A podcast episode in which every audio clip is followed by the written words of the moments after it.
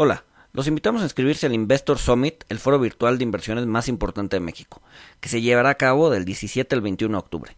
Serán 10 magnas conferencias en vivo, de hora y media cada una, y participarán grandes personalidades y líderes del sector financiero.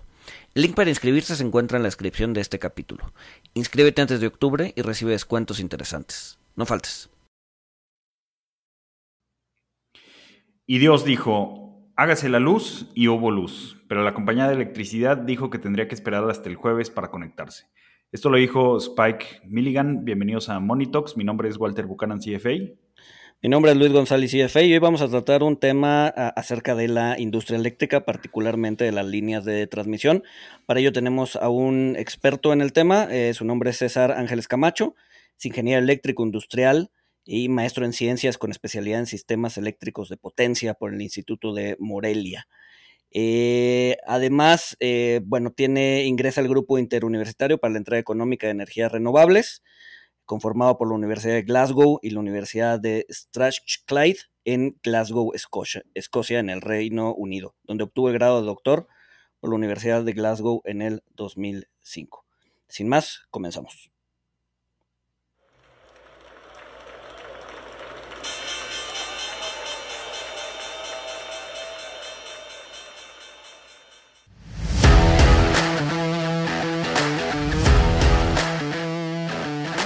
Monito, el otro lado de la moneda.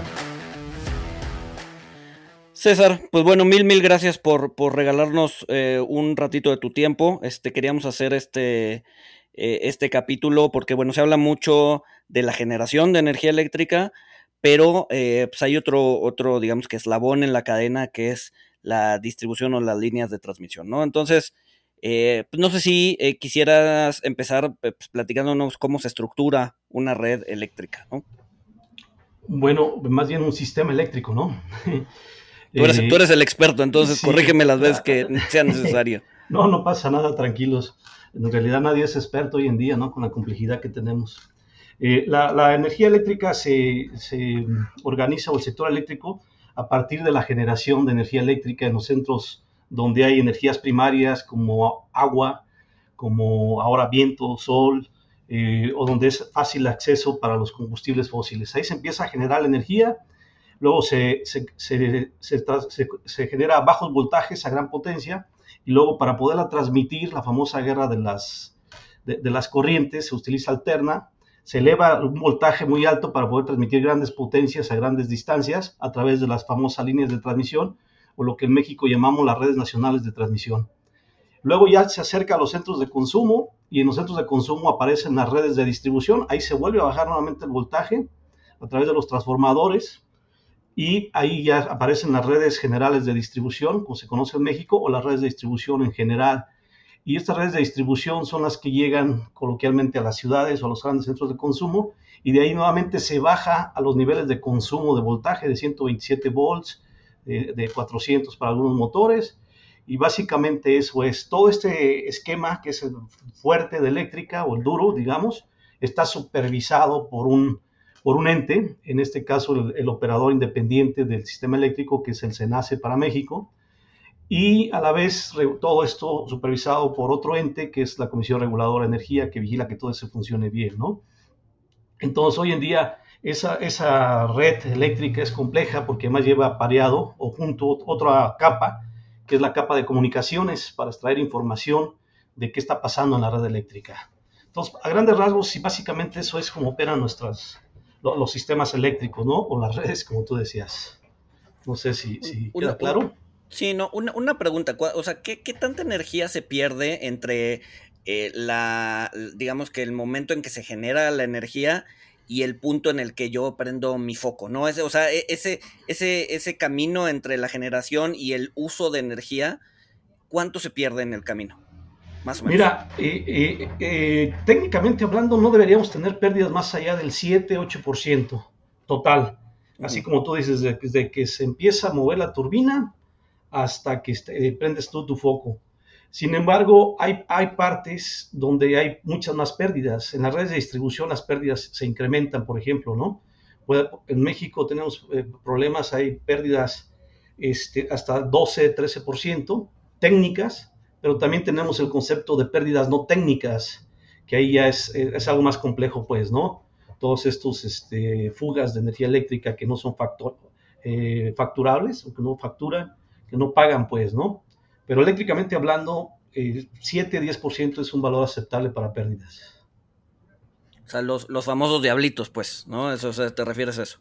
Eh, hay diablitos, hay otro tipo de cosas más, este, a otros niveles, este, eh, eh, algunos esquemas de, de, gobierno que anteriormente, o algunos estados que se ofrecen a pagar, por ejemplo, no cobrar agua para que se instalen empresas, o no cobrar electricidad, o ayudar con el pago de electricidad para no cobrar, para que se instalen ahí pues las empresas grandes, ¿no? O sea, hay, de todos, pues la pérdida técnica va de grandes niveles hasta los famosos diablitos en casa, ¿no?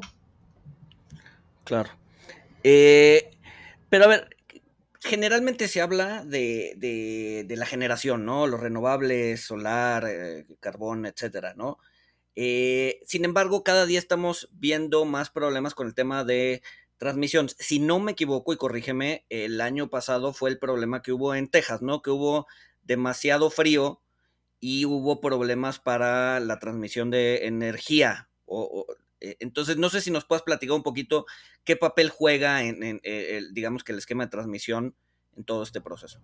Las redes nacionales de transmisión. Mira, eh, es importante para entender esto, es importante saber que casi la, gente no sabe, pues, ¿no? Este, cuesta trabajo entenderlo. La energía eléctrica no la podemos almacenar en grandes volúmenes para tenerla disponible ahí cuando lo ocupamos, como, otros eh, fósiles, como otros combustibles, como, ah, como los fósiles, ¿no? Tú almacenas en, en, barriles el petróleo, este, el gas, pues ahí también en litros, en, metros cúbicos, etcétera, pero el electrón hasta hoy en día no lo podemos almacenar en grandes bloques. Entonces, lo que tú decías, cuando tú enciendes ese foco en tu casa, en ese momento en algún lado un generador tiene que acelerar su velocidad para generar más energía eléctrica, ¿verdad? O ajustar pues los parámetros para generar esa energía que tú estás requiriendo en ese instante. Entonces, eso hace que las redes eléctricas sean una pieza fundamental del sector eléctrico, ¿verdad? Porque no hay que esa capacidad de almacenar, entonces todo el tiempo tiene que estar disponible un, este, una vía para que esa energía que se genere llegue al momento, llegue a donde se está consumiendo. Si hay un desbalance en, ese, en ese equilibrio de generación-carga tenemos problemas, ¿verdad? El famoso problemas de frecuencia y, un, y un, sistema que, que, opera en baja frecuencia o en la frecuencia fuera de su valor nominal o su valor normal, empieza a, dañar equipo. Y ahí empieza ya toda una cadena, ¿no? Entonces la importancia de las redes nacionales de transmisión es esa, pues, ¿no? Tienen que estar disponibles todo el tiempo para evacuar la energía y, que se genera y que ésta llegue a, donde se está consumiendo, manteniendo un equilibrio de generación-carga. Esa es la importancia de las líneas de transmisión. Con esto que mencionas, eh, de que, o sea, yo prendo un foco en, mi casa o, yo pongo a trabajar eh, mi, planta, eh, yo pongo a trabajar mi nave industrial y, en ese momento pues se, pues se, acelera la turbina o se pone a funcionar la turbina, o sea, se pone a, generarse la, energía eh, que necesito, que, voy a estar consumiendo. Eh, o sea, ¿qué, es lo que sucede con, por ejemplo, con las, las granjas solares? Eh, que pues, yo tengo entendido que las granjas solares están, pues, están generando, generando energía mientras, mientras, hay sol, eh, pero, o sea, toda esta energía que están generando eh, granjas solares u otro tipo de energías renovables como las granjas de viento, al momento que se genera, se, tiene que subir toda, toda esta energía eh, y si, si, no, o sea, tienen pérdidas, tienen, tienen muchas mermas de energía que no logren subir a la red. Y, y si es así, ¿cuánta, ¿cuánta de lo que producen es merma? Porque también he escuchado que eh, digo, está, está de moda eh, proyectos de, criptomonedas eh, que, justo se quieren instalar al lado de estos generadores de energía para consumir estas, estas mermas de, energía que no se pueden subir a la red? Sí, a, ver, mira, eh, lo que pasa con esos, esos generadores que son variables y tienen una variación muy fuerte durante el día de las eólicas y las, la solar, eh, lo que se hace es que esa toda se inyecta a la red, toda, toda se inyecta, ¿no? Y lo que se pretende en los grandes sistemas es más bien regular los, la carga con plantas que sí se pueden controlar fácilmente o, o, con tecnologías muy maduras para controlar como la hidráulica o las de gas, ¿verdad? Entonces, haz de cuenta que nosotros tenemos una demanda de 100 unidades de, de energía, ¿verdad? y, tenemos plantas de generación variable de, 10, ¿verdad? Pero esas pueden estar variando, variando, de 0 a 10 todo el tiempo, 0 a 10, 0 a 10, 0 a 10, ¿verdad? Por, por, depende del viento, de la irradiancia solar, valga la redundancia. Bueno, entonces, ¿qué es lo que pasa con ellas? Que, pues cuando hay 8, el resto del sistema inyecta 92. Cuando hay 5, el resto del sistema inyecta 95.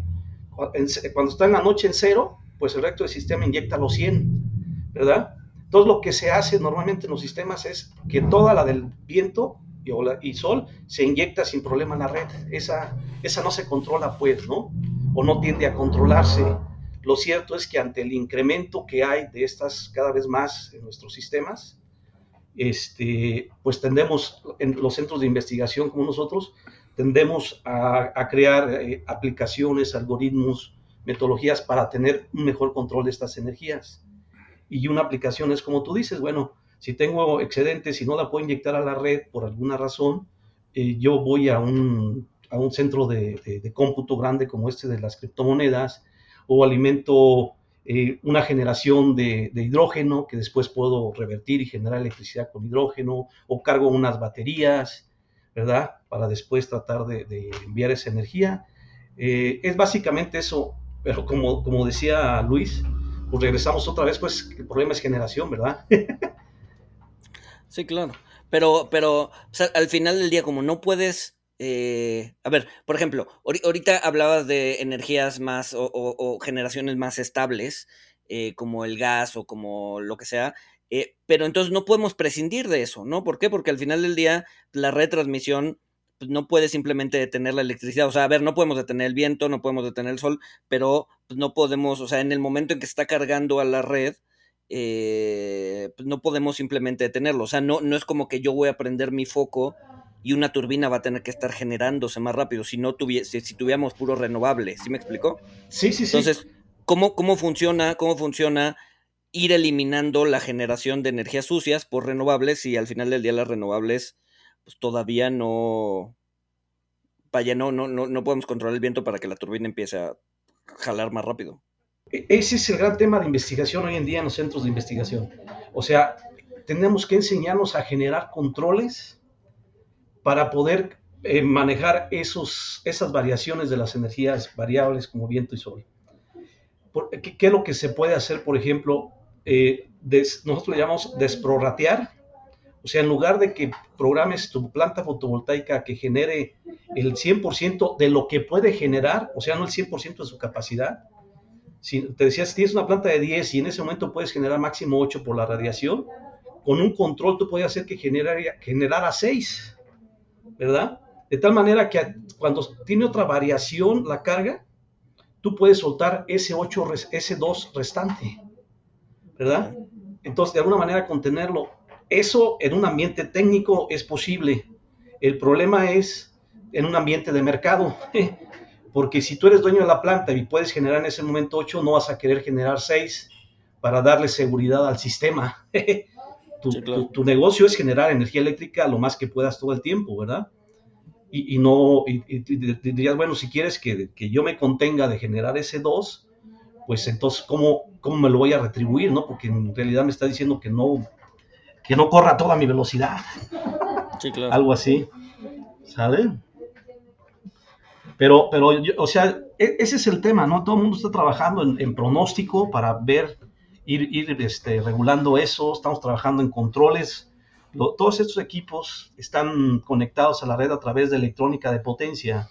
y la electrónica de potencia nos permite tener controles cada vez más sofisticados para lograr esas cosas.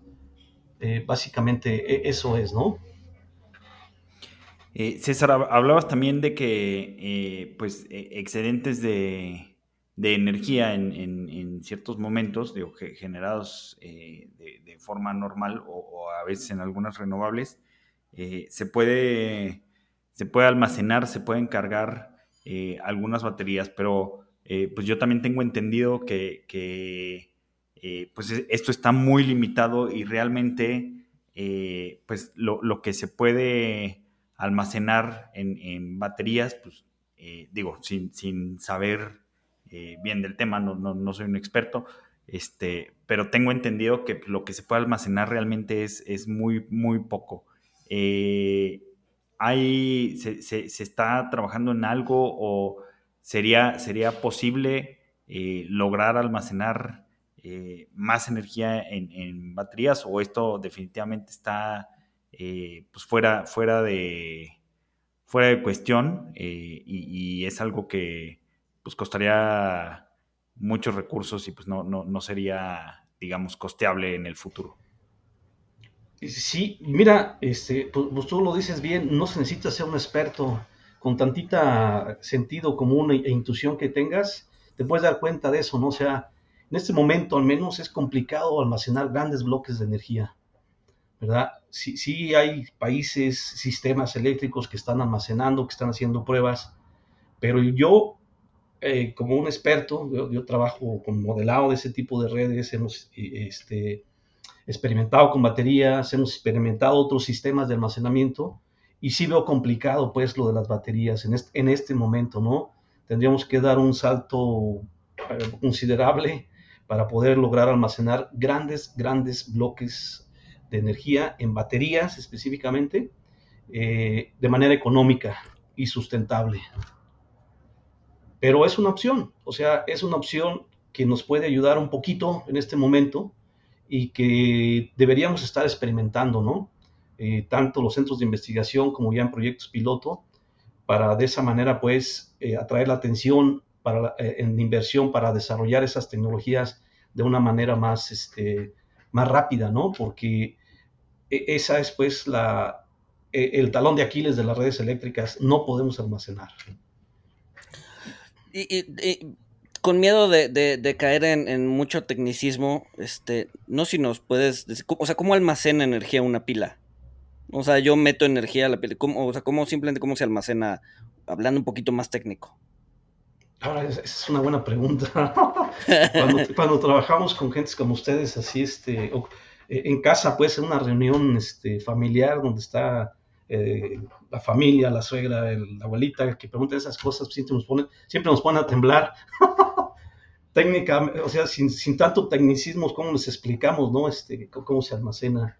este, a ver, la, la batería es un proceso químico. ¿verdad? Es un proceso químico que, al generar una reacción química eh, se propicia el movimiento de electrones. Entonces lo que hace la batería pues es eso, pues cargar de, iones eh, este, en un sentido eh, esos químicos, ¿verdad? Tú estás inyectando electrones realmente, paz, paz, paz, se almacenan, cuando, cuando los ocupas desatas la reacción química y esa reacción química extrae nuevamente los electrones que fluyan hacia la red otra vez. Sería algo así, como dices tú, lo más, lo menos técnico posible explicárselos, ¿no? Claro, claro, claro. ¿Y, y, y, por qué no podría hacerse en grande escala?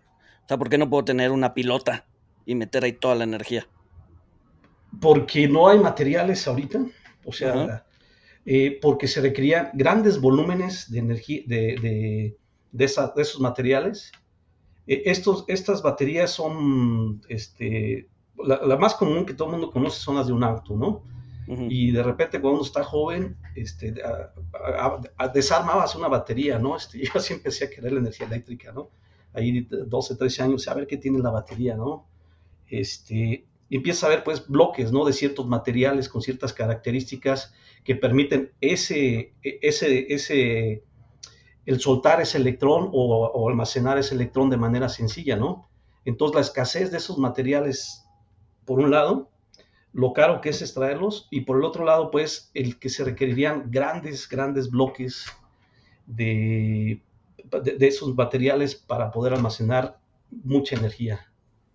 ¿verdad? Entonces, más, más que nada un tema de escasez, ¿no? O sea, son... costos. Eh, eh, escasez dada por los costos de extracción, los costos de, tenerlas, este, e, instalarlas. ahorita, por ejemplo, medio mega, o sea, que sería, este, no sé, para alimentar eh, unas eh, híjole, ¿cómo, no, traigo aquí la cuenta. Bueno, eh, se, están almacenando en, este, en, los, contenedores estos de los trailers, ¿no? Esos tienen, tienen medio mega. Nosotros, Ciudad Universitaria, eh, tenemos una carga de más o menos de 70 megas aquí en Ciudad Universitaria. Entonces ocuparíamos 120 de estos equipos instalados para proveer la carga que necesitamos nosotros. 120 este, contenedores de estos de marítimos, ¿no? para, administrar 70, ¿no? Este, eso es en tamaño. Imagínate lo que eso implica, ¿no? Sí, claro. E, en costos no te sé decir. regresando un poquito al, tema principal, ¿no? Hablando un poquito de generación eh, distribuida, ¿no? Gente con literal, o los Oxos que tienen paneles solares y que la, la energía que no utilizan la suben a la red. ¿Cómo, cómo, cómo, cómo funciona eso? O sea, ahí, ahí, ahí eh, generan disturbios en la red el hecho de estar subiendo energía pues, cada quien por su cuenta. Ah, mira, como, como, te decía, eh, nosotros queremos cubrir una demanda de 100 unidades, ¿verdad? Entonces, el operador independiente, se nace, lo que tiene que estar es viendo todo el día que ese equilibrio se mantenga, o sea, que esos 100 sean suministrados todo el tiempo, ¿no? si alguien de repente empieza a inyectarle a la red sin notificar a, ese regulador, a ese operador, eh, va a tener problemas la red, ¿no? Si, si, le pones dos o tres, no pasa nada, o sea, es el 5%, Senase está preparado para, para tener un más menos, tiene un margen, pues no es el 100 cerrado, tiene un margen que le permite maniobrar, pero si de repente, imagínate que, que él no tenga control del 50% de eso, entonces ahí sí ya está en problemas, ¿no? Porque él no sabe ni dónde está, ni cuánto es, ni qué tipo de tecnologías son, ¿verdad? Hay, tecnologías que, le meten mucho ruido, no nomás en la parte de, energía, sino la calidad de energía que están entregando a la red. Eh, y esa, esa si, ellos la ocupan para sus refrigeradores, para su iluminación, no hay problema. Pero ¿qué pasa si tú al lado tienes una computadora que requiere una, una calidad de energía muy fina? ¿verdad? Ahí, ahí estamos en problemas. Por ejemplo, cuando uno vivía a un lado de un herrero, ¿no? Que empezaba a soldar y pues ya dejabas de ver el fútbol, ¿verdad? O cosas de esas, este, la, abuelita respingaba luego porque dejaba de ver la novela, ¿no? Cuando el otro empezaba a soldar. Entonces, ese tipo de cosas también hay que verlo, ¿no? Hay que tener cuidado. Entonces, sí se requiere un control, pues, de, de todo lo que se está inyectando a la red. Suponiendo que inyectan eh, o sea, todos los que tienen eh, paneles solares este, y pudieran inyectar energía a la red a, discreción, o sea, estás hablando de, que hay un riesgo de, sobrecarga también, o sea, no, no, no tanto de, de, escasez, o sea, pero que haya un riesgo de sobrecarga y que eso, eh, pues, llegue a, pues sí, a, quemar a las, o sea, esos picos de electricidad eh, pues el, funcionamiento de, pues no sé, o sea, desde mi computadora hasta pues, alguna máquina industrial o algo así, o sea, ¿qué, qué, tan dañino o catastrófico pueden ser estas sobrecargas? Eh, puede ser tan catastrófico como tú lo acabas de decir. O sea, otra vez regresamos al evento este de la frecuencia, ¿no? Imagínense, la frecuencia es una balanza, así una balanza, ¿no? Donde tú pones en un lado generación y en el otro lado pones demanda. Entonces esta está así todo el tiempo, ¿no? Este, normalmente hemos tenido problemas de generación, ¿no? O se, pierde generación o se sube, porque era la que podemos controlar o la que, los grandes bloques, y esta, la carga varía muy poquito, ¿no? Así, pero así está todo el tiempo. Si de repente tú de este lado también le pones generación, ¿qué es lo que va a pasar? Va a pasar esto, ¿verdad? y ya te saliste de tu, de tu control, de, tu frecuencia que debes de tener, y ahí empiezan los fenómenos estos catastróficos, ¿no? que, eh, eh, para entender el fenómeno de la frecuencia, ustedes seguramente han viajado, y no sé si alguna vez, hace mucho tiempo, cuando no había estos convertidores todavía, llegabas y querías conectar este, tu walkie tu radio en, en Europa y tronaba, o sea, ¡pum! la señora viaja con su secador de pelo este, y llegas y lo conectas y truena, o sea, se quema inmediatamente. Por eso todos los hoteles en el mundo, el único aparato eléctrico que tienen, bueno, tienen dos, la, plancha y el, este, y el secador de pelo. Porque esos tienen, si lo conectas a otra frecuencia, ¡pum! se quema el equipo, ¿no? Truenan los capacitores. Ya. Un, una... Eh, dame un segundo una, pregunta eh, en términos de, eh, de generación otra vez distribuida, ¿no? Eh, e, el hecho de que, bueno, no de generación distribuida, sino de, transmisión privada, ¿no? Por ejemplo, aquí en México, pues no, o sea, la red de distribución tengo entendido que es de CFE y él tiene monopolio de distribución. que, o sea, realmente, por ejemplo, en otros países en donde la red de distribución es privada, ¿hay, hay, hay grandes diferencias? Eh, o sea, la, inversión privada puede hacer sentido en la red de transmisión? Sí, sí puede hacer sentido, ¿no? Y sin lugar a dudas puede, eh, puede, hacer sentido. Hay países que lo hacen, como tú mencionas. Eh, Chile está construyendo líneas de transmisión privadas. pero el, el, problema aquí es, es ese, ¿no? O sea, viendo la importancia que tiene esa infraestructura, y no es una, no es una carretera, pues, que, de repente tú tienes la vía, la autopista que puedes pagar y también tienes la, libre, ¿no?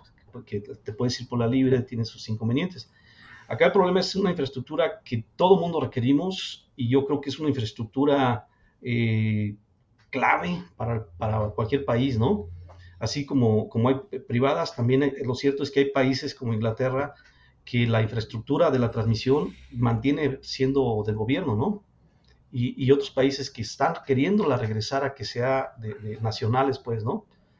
Eh, tiene sentido, pues se pueden construir líneas más, este, todos conocemos pues la diferencia entre privado y, este gobierno en México, ¿no? A lo mejor puede ser más rápido, eh, pueden ser tecnologías más nuevas, no lo sé, y, este, experimentar con cosas de más riesgo, pues, ¿no? Pero que podrían solucionar problemas, que, como pasa en Chile, ¿no? En Chile están experimentando con nuevas tecnologías que eh, pueden tener más, corren más riesgos, pero tienen mayores ventajas, ¿no? Eh, la cosa es enseñar a la gente a usar ese tipo de cosas. Eh, yo, en lo particular, este, no tengo problema, o puede, puede, ser privada, puede ser este, de gobierno, pero sí debe de tener un control, pues, muy, muy claro, eh, que todo el tiempo esté disponible, porque si en algún momento dado eh, es una red tan mallada que se, cierra, se cae una línea de, transmisión, no sé, este, importante, no es como que se haga eh, como los autos, ¿no? Que se cierra una autopista, pues se, se, crea un tráfico en esa autopista y ya, ¿no? Pero como se almacenan las cosas, pues no pasa nada. En cambio acá se cae una línea de transmisión, seguro empieza a sufrir alguna ciudad del país, algún centro de carga empieza a sufrir de desabasto eléctrico. O sea, eso fue lo que pasó con el ejemplo que ustedes marcan del gas, ¿no? O sea, se cierra una primera línea y empieza a sufrir todo el mundo. sí, claro. pues no. no el esquema que quieran, pero bien regulado y bien supervisado, con herramientas claras para su operación, tanto económica, bueno, a mí lo económico, pues, eh, eh, como le quieran hacer, ¿no? Yo soy técnico meramente, pero sí este, reglas técnicas bien claras que, nos, que, que no, no, comprometan pues el suministro eléctrico. Sí, claro, ¿no? O sea, tenemos que tener un flujo continuo de, de, electricidad porque, pues, si, si, digamos, si se pone en riesgo esto, este, pues estamos hablando de que hospitales no tienen luz, este, o sea, no, no solamente los daños económicos que puede tener esto de que empresas no estén produciendo, este, de que empresas estén teniendo pérdidas, sino que eh, pues va más allá inclusive a, temas de funcionamiento de salud, de controles de gobierno, este, etcétera, todo, todo el, sistema. Creo que sí queda pues queda claro por qué no, no se puede incurrir en, pues a lo mejor en, en, algo que puede mejorar la red, pero que puede poner en riesgo el flujo. Oye, César, y, te quería preguntar otra cosa, ahorita que, hablábamos de eh, pues la, generación distribuida, este, pues yo tengo mis paneles o, mi fábrica o mis tiendas, lo que sea, este, consumo electricidad y la subo a la red, ya nos dijiste por qué esto puede causar un problema, este, pero, o sea, pues para, para que no se cause ese problema, eh, o sea, esta, esta, electricidad que se genera, o sea, se puede no subir a la red, se puede tirar, este, ¿qué, qué, qué, qué se hace con ella justo para no tener estos, estos picos de voltaje si eh, subir demasiada, demasiada energía generada a, la red eh, trae problemas. O sea, mi pregunta es, ¿actualmente qué se hace? ¿Los excedentes se tiran?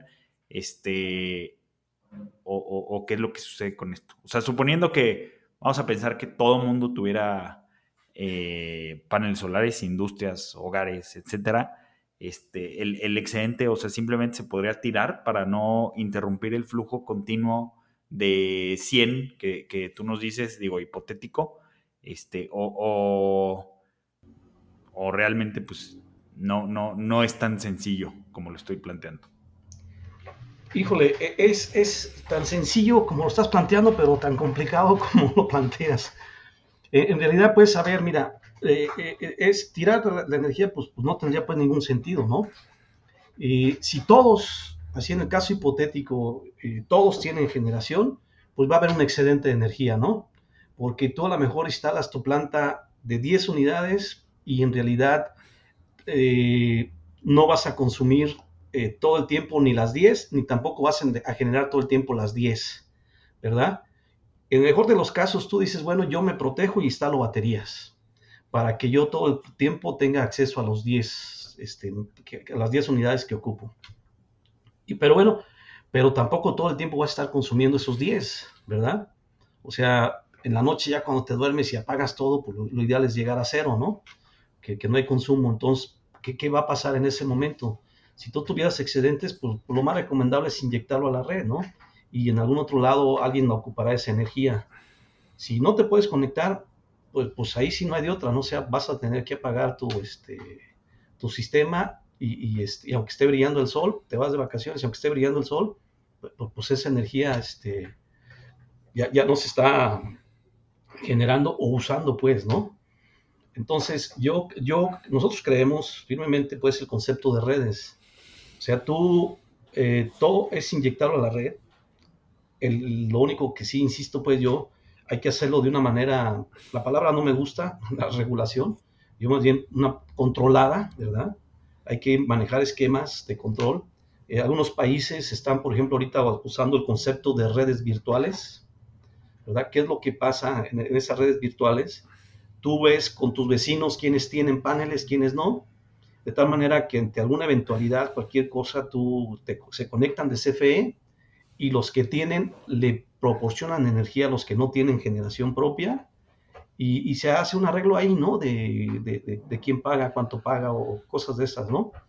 Eh, o sea, es lo, concepto de microredes. Lo, que te estoy entendiendo es que pensando, o sea, pensando en que todo el mundo tuviera sus paneles solares, o sea, como no, o sea, como no se está consumiendo todo el tiempo, este, o sea, y pues no, o sea, si, si me voy de vacaciones o voy a salir este, 10 horas de mi casa, pues, eh, o sea, sería bastante complicado pues estarlo apagando y prendiendo manualmente, este, lo, cual entiendo que hace muy complejo pues, realmente poder, poder predecir eh, cuánta energía se está subiendo a la red, cuánta hace falta para mantener la estabilidad en la red. Eh, eso, es lo que yo estoy entendiendo. Y lo otro que yo estoy entendiendo con, las redes virtuales es que entonces también es un problema de información, porque supongamos que eh, pues en, mi cuadra, si en mi cuadra todos, tuviéramos paneles, pero estuviéramos subiendo información a una red informática de cuánta energía se está generando en mi, en mi casa al momento, en, en tiempo real, y a lo mejor ya me la voy a volar del parque. Este, hay, hay un algoritmo que enciende y apaga en, de forma automática los equipos que generan la, energía. O sea, con esto, pues se, se, tendría más predictibilidad y con esto podría funcionar mejor la, cogeneración de energía o que todo el mundo tuviera, eh, bueno, pues sí, estuviera generando energía en, su casa o en su trabajo. Sí. Eh, mira, diste en el clavo, ¿no? Es, ese es el concepto que, que, manejamos. De hecho, yo soy responsable aquí de la UNAM del Laboratorio de Investigación en Redes Eléctricas Inteligentes. y estas redes inteligentes necesitan ese concepto de comunicaciones para recabar información de qué es lo que está pasando en la red. Y, eso es lo que, lo que pasa, este, mi estimado Walter. Necesitamos información de generación, de calidad de la energía, de tanto de generación, de transmisión como de consumo, para, para lograr esos, esos controles y esos equilibrios en la red. Entonces, ese es el concepto pues, que, que se maneja hoy en día de red eléctrica inteligente. Eh, es también un concepto muy caro, o sea, imagínate, este, pues literalmente las líneas eléctricas eh, tienen que llevar otro cable adicional, que es la fibra óptica, para obtener esa información. En cada subestación eh, eléctrica, pues hay que instalar este, servidores de cómputo para que manden la información. ¿verdad? Esa información llega a algún centro de control eh, y, y es almacenada y luego los datos procesados de manera este, rápida, eficiente, para poder tomar decisiones sobre la operación de la red. ¿Verdad? Eh, e, esas, redes eléctricas inteligentes, de esa manera sí se podría hacer todo este control, todo este manejo. Y hacia allá va esto, pues, ¿no? Este, a, dotar de inteligencia a las redes. Sí, claro. Una, pregunta un poco para ir cerrando, eh, César. Eh, el, el, ¿cómo, se encuentra hoy en ese sentido la red eléctrica de México? ¿no? Eh, estamos bien, estamos mal, eh, le falta inversión comparado con otros países, este, un poco para, para, ver pues, dónde estamos parados. ¿no? Híjole, nos falta muchas cosas, ¿no? Y en, las redes de, generales de distribución se ha se, instalaron durante algún tiempo varios instrumentos, varios equipos inteligentes, ¿no? Para dar esos controles, por ejemplo, y medir, eh, saber este, qué pasa, ¿no?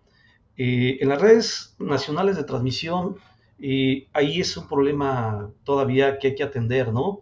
Aparte de que falta infraestructura eléctrica per se, también falta infraestructura de comunicaciones y falta una infraestructura para la obtención de datos, ¿no? Y, fíjate, todo, todo, esto, pues, el, el, Smart, ¿no? llevas la parte eléctrica, una red de comunicaciones que te obtiene información de, del modo situacional, del estatus situacional de la red, o sea, y luego esa información llega al centro de control y ahí los operadores eh, inteligentes o pues, los sistemas de cómputo tendrían que estar procesándola para generar acciones de control automático en nuestra red, ¿verdad? Entonces nos falta mucho, o sea, yo creo que, que, nos falta mucho. En, general a todos los países les falta. Hay unos que sí están avanzando un poco más, este, por algunas razones, este, diferentes razones, ¿no? Este, no necesariamente.